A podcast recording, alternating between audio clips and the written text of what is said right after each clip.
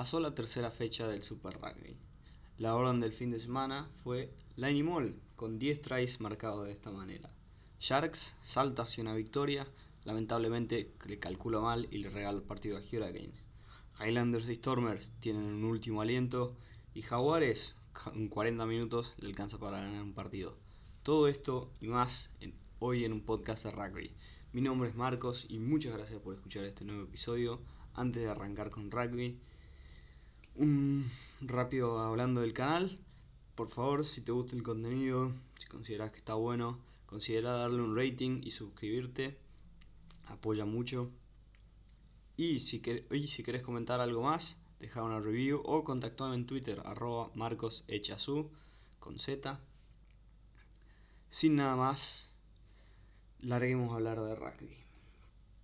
Como dije, pasó la tercera fecha del Super Rugby y fue probablemente la más entretenida hasta eso. Vamos a hablar en este episodio partido por partido, haciendo un resumen en orden cronológico y vamos a dar un, overall que, que, espero ver, que quiero ver más adelante. Y vamos a hacer la previa de la fecha número 4. Así que sin dar más vueltas, Larguemos. La fecha arrancaba con Crusader contra Blues en un partido bastante entretenido, sin ir más lejos. Fue un partido que, en mi opinión, lo caracterizó las oportunidades desperdiciadas. Recién viendo estadísticas generales del Super Rugby y todo, Blues es, es el equipo con más metros llevados con la pelota, más defensores eh, derrotados. Muchas estadísticas ofensivas tienen los Blues. El problema para Blues viene siendo definir esas oportunidades, convertirlo en puntos. Tienen un gran equipo, juegan bastante bien. No tienen mucho problema rompiendo la defensa. El problema es cuando llegan a 22 rivales. Llegan a 22 y no saben cómo marcar, no son decisivos, pierden pelotas. Y eso los lleva a que a perder partidos así. Porque sinceramente Blue jugó muy bien y le jugó de igual a igual a Crusaders. Sin embargo, el partido termina 25-8 en favor de Crusaders y si lo ves y solo ves el resumen, parece que Crusaders dominó el partido y Blues nunca tuvo una chance. La diferencia estuvo en que Crusaders cuando ganó la pelota, a pesar de que también desperdició bastante oportunidades en 22, fue mucho más efectivo en marcar puntos. Las figuras fueron, en mi opinión, Kudju y Mounga y toda la tercera línea de Crusaders. Sinceramente hablaba y veía la capacidad de, esto, de este equipo para sacar tercera línea. Tom Christie y el otro se me fue el nombre, dos segundos. Y Cullen Grace, perdón, se me había ido. Los dos con temporadas relativamente cortas, son bastante nuevos en el equipo. Tom Christie literalmente está debutando. Y fenomenales los dos, teniendo gran, grandes partidos. Así que impresionante lo de Crusaders. Volvió Mounga, vale aclarar, creo que lo mencioné como uno de los grandes jugadores. Pero volvió Richie Mounga y Crusaders claramente es más peligroso con él que con Javili de 10. Así que contento, me imagino que estarán los de Christchurch después de la derrota con Chiefs. Volviendo de nuevo, buen partido para Blues. Trabajar en eso, pues están tan cerca. Vengo diciéndolo las tres fechas. Lo veo bien a Blues viene jugando bien a pesar de que no tiene sus dos mejores jugadores, pero está ahí a un paso, a, esos literalmente a 22 metros de, que este partido sea totalmente distinto. Blues ofensivamente es un equipo muy peligroso a pesar de que no tiene los tries y no tiene los puntos para marcarlo. Porque está a eso, a, que haga un clic, a que el equipo dé un pasito más y sea, sea, sea mucho mejor de lo que están haciendo. Bueno, de ahí el próximo partido, Rebels Waratahs, en lo que podría ser un partido interesante, considerando que los dos vienen muy mal, los dos necesitan una victoria. Los dos jugaron muy mal. Dios, qué partido aburrido. Y Rebels, la única diferencia que tiene con Waratahs es que tiene figuras que lo sacan y ah, mejoran un poco el partido. Pero los ataques son aburridos, son frontales, no hay, no hay nada interesante. Realmente un partido aburrido, no mucho más que ver que, que decir, me, me, quedo, casi, me quedaba dormido viendo el partido, muy muy aburrido. Pasamos a los partidos del sábado, Con, arrancábamos con Sunwolves recibiendo a los Chiefs. Y Sunwolves tuvo una buena performance. Perdió 17-43, bastante. Pero Chiefs viene siendo, es probablemente el mejor equipo del torneo hasta ahora, un 3 de 3. Y capaz que Stormers, pero no importa. Chiefs viene muy bien. Jugó Damian McKenzie, jugó de titular. Brad Weber jugó de titular. Estuvieron muy bien los dos, de hecho. Buen partido. No, no, no jugó con todos suplentes Chiefs como capaz que se podía esperar, pero la verdad que dentro de todo bien. Obviamente no estuvo Aaron Cruden, pero la verdad que me sorprendió bastante. Samuels, que de hecho pegaba primero. Samuels fue el, primero en, dar el golpe. Marcaba un try. Después, obviamente, Chief se lo termina dando vuelta en el final. Pero. Nada, nada que, sentirse mal. Los, los la verdad. Buen, buen partido. Sunwolves tiene la mala suerte de haber recibido a Chiefs, pero tiene dos partidos nomás. Recordemos ganó el primero contra Reds y el segundo contra Chiefs, porque estuvo libre la semana pasada. Pero la verdad que bien. Puede, ojo con Sunwolves, ojo sobre todo en los partidos de Sunwolves contra Australia. Puede llegar a haber una sorpresa ahí. Así que ojo con Sunwolves. Viene jugando buen rugby Ojalá lo mantengan, siendo su última temporada, que se vayan con, con la frente en alto. De ahí pasamos a Brambis contra Highlanders, literalmente en la última pelota del partido, con tiempo cumplido, minuto 82 para ser exacto. Eh, Highlanders lo da vuelta, da vuelta un partido muy, muy difícil.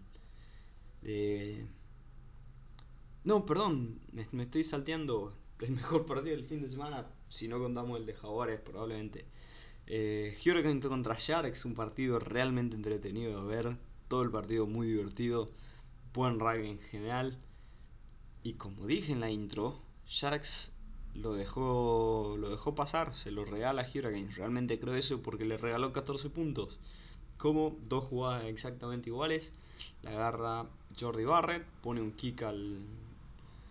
Un kick plano hacia el win. Un kick del 10 al, al win, a la punta. Un kick no muy alto.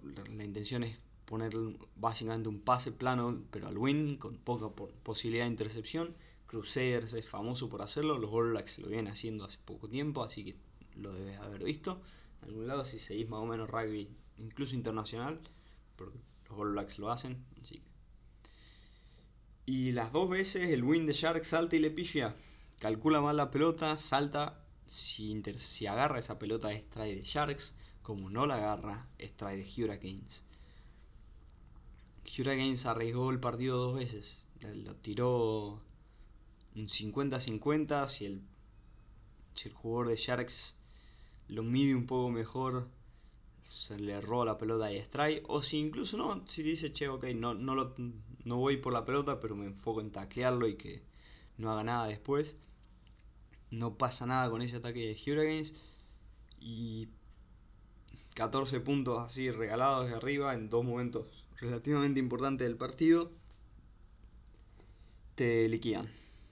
Te liquidan mentalmente y se notó porque Sharks venía muy bien sobre todo en el primer tiempo, y después pasa ese ese try, el, el primero que no es intercepción y termina siendo try de Hurricanes, inmediatamente Hurricanes pasa a estar mucho mejor que Sharks, a pesar de que se notaba, en mi opinión, que Sharks era el mejor equipo, porque Sharks es mejor equipo que Hurricanes, sin ir más lejos.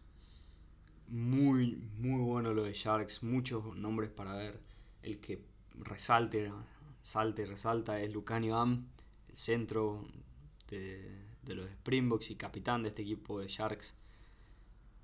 Cada vez que lo veo me dan más ganas de verlo y sinceramente es una de las razones por la cual quiero seguir viendo más partidos de Sharks. Impresionante realmente lo de Lucanio Am. Buen partido, muy entretenido, contento de que dije que probablemente era el mejor partido del fin de semana. Y si no le pegué, le pegué en el palo. Así que bien.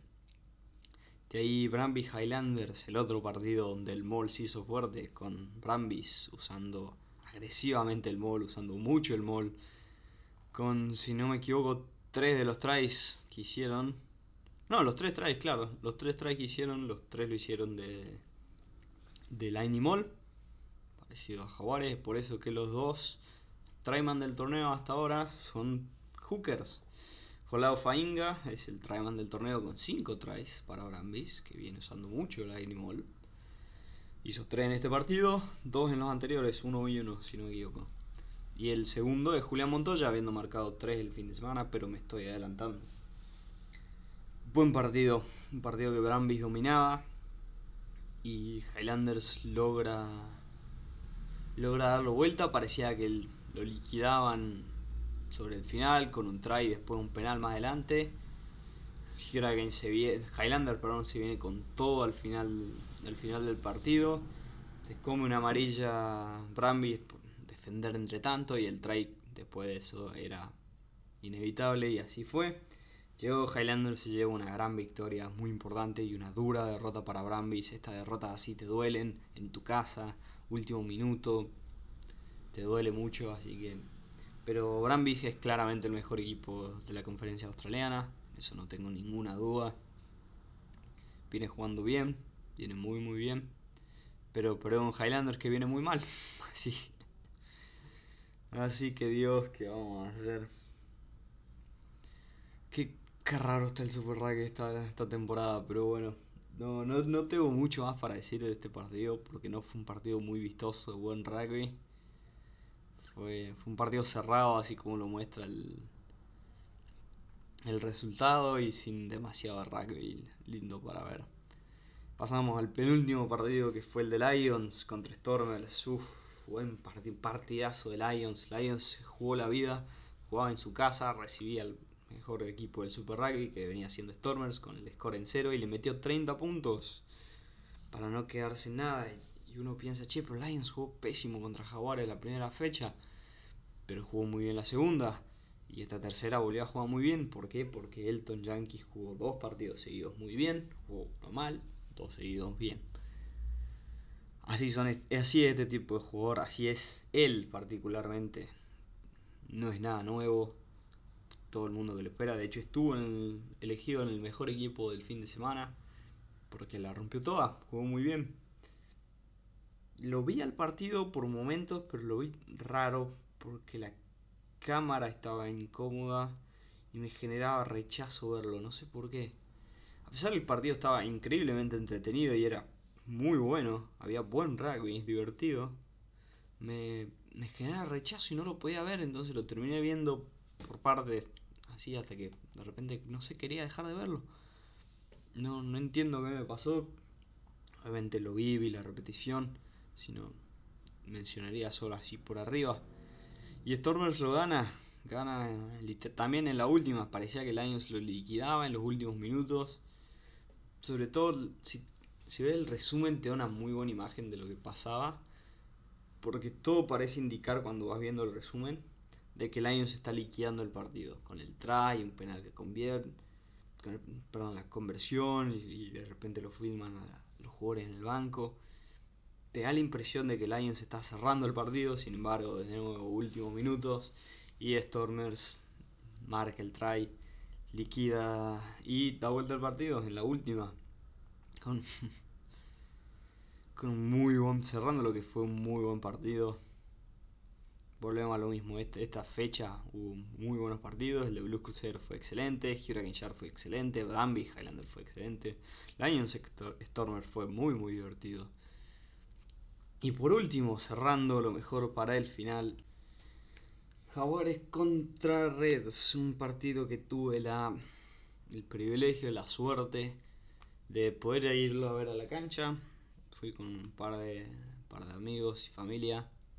Estuvo muy muy lindo, la verdad que qué buen partido de rugby para ver. Un partido que arrancaba de la peor manera posible, sobre todo para un fan de, de, de Jaguares, pero tengo un paso atrás. Antes del partido, Jaguares anuncia su formación. En la formación inicial estaba Agustín Grevi y Jerónimo de la Fuente como titulares. Agustín Crevi se lesiona el mismo viernes que anuncian la formación. En realidad creo que la anuncian sábado, juega a la noche, si no me equivoco. Anuncia el equipo Jaguares. Viernes ya Agustín Crevi estaba afuera. Se, resintió en el entrenamiento del viernes. Y entra Ramiro Moyano por el de titular y queda Sordoni de suplente. Y a último momento, yo estaba literalmente estaba yendo al estadio en, el colectivo y abro mi celular y veo que Jerónimo de la Fuente hace 10, hace 5 minutos estaba fuera del partido, se había golpeado en, en calentamiento ni siquiera. Se, había resentido la lesión, así que adentro Juan Cruz Malía y Santiago Chocobares. De entrada yo, hubiera, yo hubiera hecho un cambio distinto, ahí yo le hubiera puesto de una a Chocobares. ¿Por qué? Porque Malía también está volviendo una lesión. Entonces tenés dos jugadores que se te acaban de resentir por lesiones. Y, y pones a uno que acaba de volver de una lesión arriesgándote a que se resienta de nuevo. Por suerte eso no pasó. Pero qué mal jugó Juan Cruz Malía. No estoy diciendo que Chocobares jugó mucho mejor, porque probablemente hubiera sido algo parecido porque se necesitaba un centro defensivo. Pero bueno, arranquemos por el partido, antes, antes de que me vaya por las ramas por todos lados. El partido arrancaba y Reds inmediatamente pisaba fuerte y mostraba mostraba carácter, mostraba quién iba a dominar este partido y lo hacía, lo hacía cómodo. No, sin mucho sin mucho esfuerzo, sin rugby extremadamente creativo Reds rompía la defensa de Jaguares. En el centro de la cancha había más agujeros que un colador. Entre Malí y Moroni no tacleaban nada. A hubo, vi mucho, muchas alabanzas a Moroni en la semana y no lo entendí. Porque, a ver, si taclea y, mete tacles importantes. Pero siempre son tacles ofensivos en el que el rival está más o menos. Porque en el momento que se te viene un centro de frente toda máquina derecho, Moroni taclea flojo. No, no es un centro defensivo para taclear en esa situación. Es muy bueno en el tacle para que el, defensor está medio... o la agarró incómoda, o le tiraron el pase muy atrás, o está saliendo la defensa a fondo y, y toda sale bien, entonces es fácil hacer el tackle fuerte, es ahí el tackle a golpear y recuperar la pelota. Es muy bueno en eso Moroni probablemente lo que le hace que todo el mundo lo quiera. Pero en el 80% del resto del partido le pasaban por al lado y no tacleaba nada. Lo mismo Malía. Claramente se notó que el, problema en Jaguares era el centro de la cancha y se lo atacó por ahí agresivamente. Reds marcaba dos tries muy fáciles. Se ponía 14-0 en, en, nada, sin mucho esfuerzo. Jaguares metió un try un poco más adelante y parecía que con el Animal estaba por ahí, que es empezaba el primer Jaguares fue así, Animal, pero bueno, no, se venía nada más, pero inmediatamente Reds marca dos tries seguidos, saben que pifia las dos conversiones que me imagino que impactaron bastante, pero Jaguares se complicaba solo. Y por suerte en los últimos minutos del partido también, fruto del line mall, después un par de llegando a defensa extrema, Brambis concede un ventaja de penal y Miotti pone la pelota arriba a dividir entre Boffelli y el resto, una buena decisión, Boffelli es muy bueno ganando esas pelotas y por más que no la gana arriba, la gana con la, de la carambola y marca el try que lamentablemente no es convertido, pero así quedaba cerrado el primer tiempo 12 a 24. Reds era claro dominador, 12 puntos arriba, sólida performance y sabía dónde atacarlo, sabía que si lo atacaba por el centro de la cancha fuerte y bien adelante, Jaguar ese día. De ahí otros problemas que había en, el primer tiempo de Jaguares, que hubo muchos. El ataque estaba, no iba a ningún lado, de ahí se regalaba mucha pelota. En general los kicks del 9 o los kicks del 10, lo que son bombas arriba, se van y se persiguen para hacer que el, que el receptor reciba incómodo, que tenga que tomar una buena decisión en muy poco tiempo. Acá le regalábamos la pelota. No presionaba a nadie, nadie iba. Era darle la pelota a ellos y decirle venía atacame. En el segundo tiempo mejoró un poquito eso porque se dejó de regalar la pelota. Pero un, gran problema que ya eso es que fue Reds, pero le regalaba esas pelotas así a, a Chiefs, a Crusaders, a Stormers, sin ir más lejos, el que viene, a Sharks, uff, y te van a matar. Así que eso no tiene que pasar. De ahí, bueno, el tackle ya lo mencionamos. Y por último, se me está escapando algo. Ah, Bautista Delgui. El Bautista Delgui estaba. Jugó muy acelerado, jugó un mal partido. Está jugando como en una revolución más. Como que tiene que bajar un poco el nivel. Tiene. Si tuviera que opinar, obviamente es fácil opinar así, sentado acá hablando con un micrófono. Pero tiene que empezar a ver jugadores tipo más parecidos a él, tipo a Cheslin Colby, a, jugadores así explosivos, Shane Williams, jugadores que son explosivos así en, medio segundo como son él. Deli la agarra y del momento en que la agarró sabes que, sabes que va a pisar. Lo mismo que Colby, vos sabes que va a pisar. Sin embargo, el tema es saber cuándo va a pisar. Entonces, Deli lo hace bastante claro con ese amague que hace siempre final. La diferencia está es que, que Deli desde el momento que la agarra ya está pensando cómo la va a hacer. En vez de dejarle que le salga un poco más natural. Que me imagino que es lo que hace. Deli lo ve y quiere, quiere pasar a toda la cancha. literalmente se quiere comer a toda la cancha porque sabe que tiene el talento para pasarse a toda la cancha. El problema es que no es necesario que se pase toda la cancha. Un jugador con el talento de Delhi, Colby, esos tipos, es raro, los tries que hacen, que se pasan a todo el equipo, son raros pero existen, eh, pero son muy muy raros. Lo que te hace que sus jugadores sean tan buenos es que constantemente pasan a uno, a dos y el offload a otro. Te ponen muy adelante. Delhi no tiene que ser el que hace el try, es el que genera el agujero para que otro haga el try. Es lo que hicieron muy bien, lo que venían haciendo muy bien en las temporadas pasadas en Jaguares, jugadores como Moyano, Cordero, resto de los winners. Fíjate que muchos de los tries, muchas de las buenas pisadas, sobre todo los tries de, Moyano, Moyano hacía muy bien esto, era el otro win venía pisando, fijaba las dos marcas y pum, ponía el pase y el otro entraba a fondo por el agujero y se iba con toda la cancha abierta. Deli y Carreras tienen que trabajar para hacer algo así. Están tan enfocados en ellos romper porque saben que tienen la capacidad para romper defensa que no dicen, che, si a mí me marcan seis tipos porque saben que me vienen, no digo que le marcan 6 a Delhi, pero vienen 2 o 3, bastante seguido a Delhi. Si hay 2 o 3 jugadores marcándome a mí, probablemente cerca de esos 2 o 3 jugadores hay un agujero. Entonces, no es necesario que Delhi rompa. Sí puede romper y que lo haga porque cuando lo hace es lindísimo. Pero muchas veces Delhi está intentando ponerse seis pasos adelante de lo que realmente tiene que hacer, que es romper una marca. Una en vez de cinco. Con romper una ya pone el equipo adelante, ya se abren posibilidades de offload. No tiene que ir él hasta el fondo. Ojalá, me imagino que se lo van a decir porque hay gente mucho más inteligente que yo en el staff de Jaguares. Pero si tuviera que solucionar el problema de él y cómo encararlo, yo lo encargaría por ahí.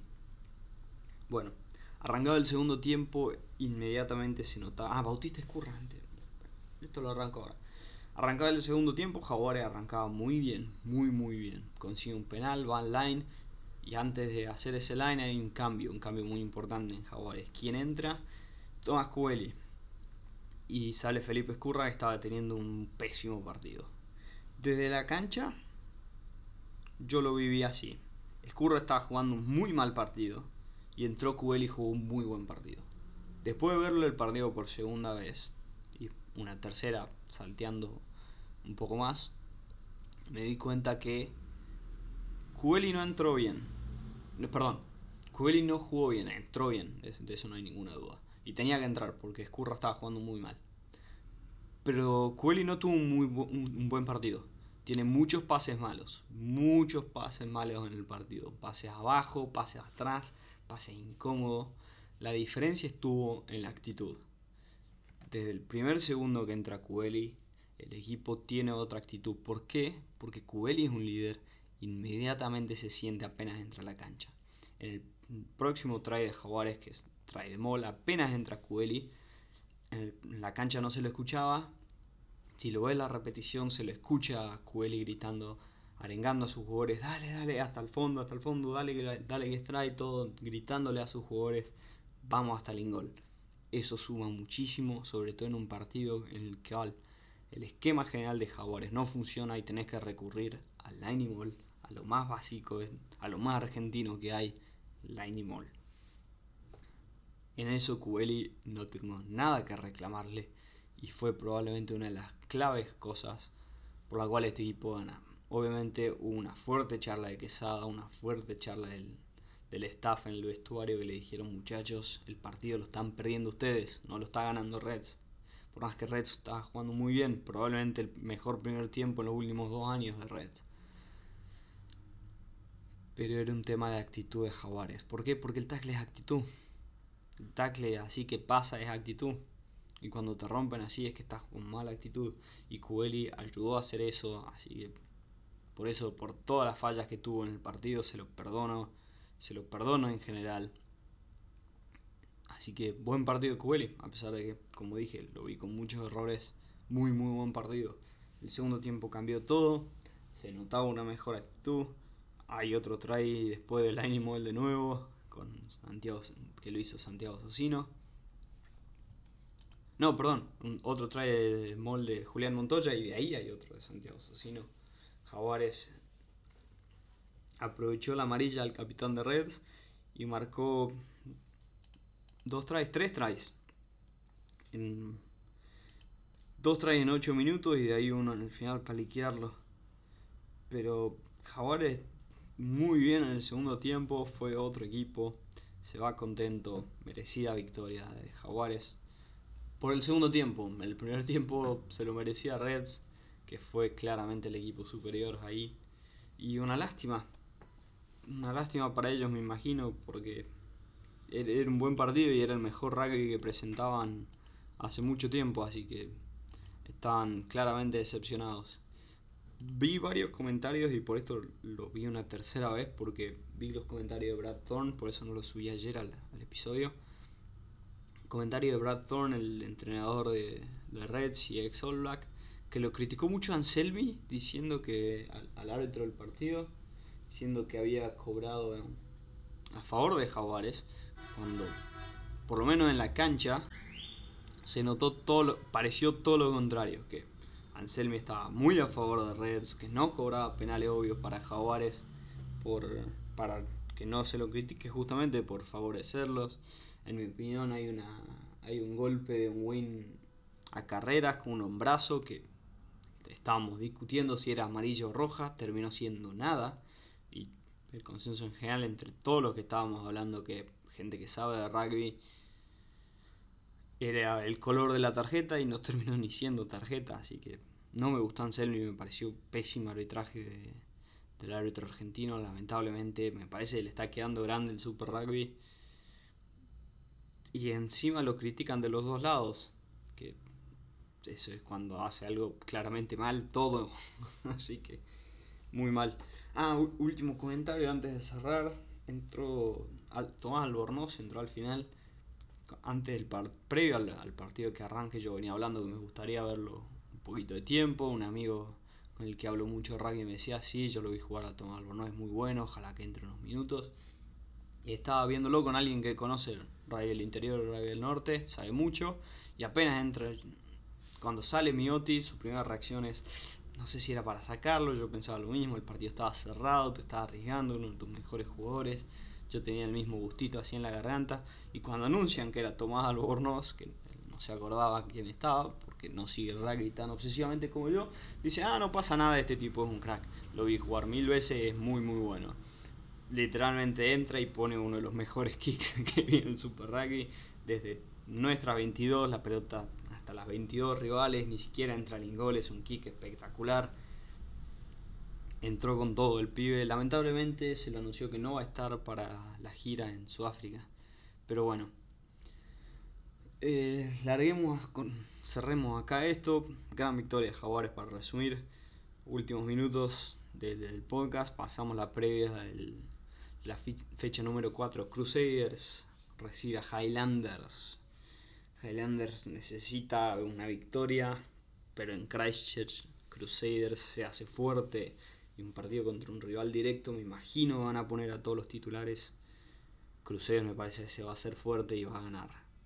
Rebels recibe a Sharks y yo vengo hablándolo mucho, me gusta Sharks, así que yo creo que Sharks se va a hacer fuerte en la casa de Rebels. Rebels tiene que mostrar un buen partido. Chiefs Brambis, probablemente el partido del fin de semana si no el de Stormer Jaguares. Alguno de los dos. Chief Brambis va a ser un buen partido. Vamos a ver, vamos a tener una mejor realidad de qué tan bueno es Brambis. Y de ahí Red Sunwolves. ¿Para contra quién jugó Sunwolves entonces la primera semana? Me estoy confundiendo. Me corrijo, Sunwolves le ganó a, Rebels en la primera semana, perdón. Red Sunwolves, con razón no cerraban los papeles. Eh, Reds mostró muy buen rugby contra Jaguares pero mostró un, solo tiempo. Sunwolves viene mostrando buen rugby en dos partidos. Así que quien gana puede llegar a ser un buen partido eso. La verdad que no sé por quién jugarlo. Me gustaría que Sunwolves gane, que dé la sorpresa, pero creo que Reds va a ser el favorito. Juegan en su casa. Eso siempre influye mucho y van a querer ganar después de, de una decepción acá en Buenos Aires. Así que me imagino que Red se lo lleva. Y Stormers recibe a Jaguares que inicia su, gira por Sudáfrica, arrancando en, contra Stormers, contra el segundo mejor equipo del Super Rugby, si no el mejor. Es raro, ¿no? Porque Stormers le ganó a Hurricanes, Jaguares le ganó a Lions, pero le ganó muy bien a Lions. Y Lions estuvo cerquita de Stormers. Y Hurricanes le ganó a Jaguares. Entonces, todo indica que Stormers está mejor que Jaguares, pero no por mucho. Yo creo que lamentablemente Stormers está mejor. Va a depender un poco si de la fuente llega a jugar o no. Pero hay que ver. Yo creo que Stormers. Cuando me doy cuenta que estoy dando tanta vuelta es que claramente Stormers está mejor, en mi opinión. Pero sí. Sí, sí, Stormers está mejor. Le estoy dando vuelta para buscarlo en excusa, pero Stormers creo que está mejor que Jaguares. Pero es un partido ganable, eso no significa que no, lo puedan dar vuelta. Es un partido que si tengo que, decidir quién ganaría y por cuándo, probablemente iría Stormers por 5, 7, por, por diferencia de, un. De una vez marcando, de, un score. Pero sí. Así que está ahí. Jaguares viene una victoria importante y, a veces se hace fuerte afuera de casa. Son, este tipo de giras ahora le impacta mucho, sobre todo mentalmente, o le da mucho envión o le saca mucho envión. Así que ojalá sea una buena gira. De ahí Bulls contra Blues, buen partido. Buen, buen partido con dos equipos que están medio ahí esperando hacer un clic. Así que buena fecha, la verdad, la fecha divertida de rugby para ver. Vamos a cerrar acá antes de que siga dando vuelta y esto se vuelva 45 minutos dando vueltas sobre los pocos partidos.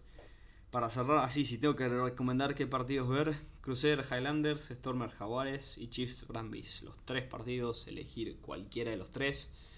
Los tres valen la pena probablemente para ver y sean los tres que probablemente vea. Así que si te interesa el comentario en vivo, cuando lo veo, porque no me voy a levantar a las 3 de la mañana un sábado a ver Crusader contra Highlanders, ni Chiefs Brambis el sábado a las 3 de la mañana para ver determinados partidos.